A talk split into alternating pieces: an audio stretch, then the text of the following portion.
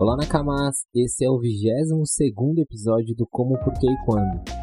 Nesse episódio eu vou falar por que nem tudo deve ser resolvido com regra. Se você gosta do nosso material e quer ver um pouco mais, você pode encontrar no nosso site dragãodiadrpg.com.br ou então nas nossas redes sociais, é arroba tanto no Instagram, Twitter e Facebook.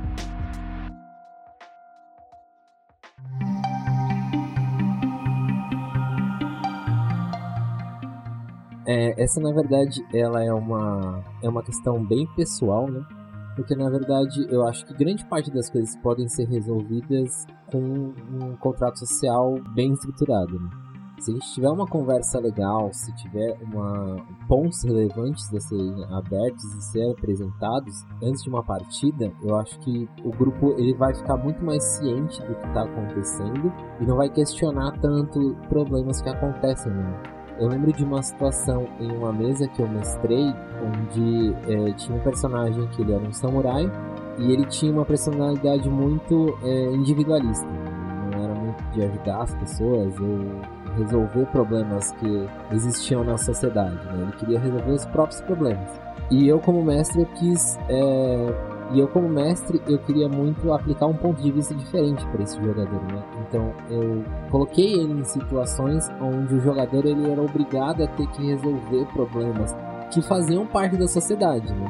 E o jogador em si, ele ficou muito irritado com esse tipo de situação, porque ele não queria que o personagem dele fizesse determinadas situações. Né? Ele não queria ser é, o líder do grupo, por exemplo. Ele não queria ser o personagem que entrava em contato com o regente ou que tinha que receber informações, né?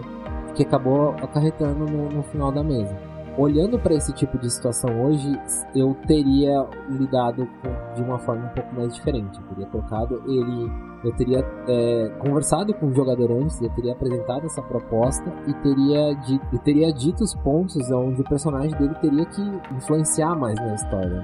Fora que também pode se levar em outra situação, né, outra discussão, que certas situações a gente não precisa resolver com dado, né? É, um bom exemplo é a perícia de diplomacia, né? Dependendo muito do que o personagem vai fazer e da ação que ele vai aplicar e das palavras que ele vai utilizar, às vezes uma rolagem de diplomacia acaba se tornando desnecessária. Né? O mesmo para situações onde existem enigmas, né? Eu acho que os jogadores eles podem resolver esses enigmas sem precisar rolar um teste de inteligência para poder desvendar aquilo que está sendo apresentado.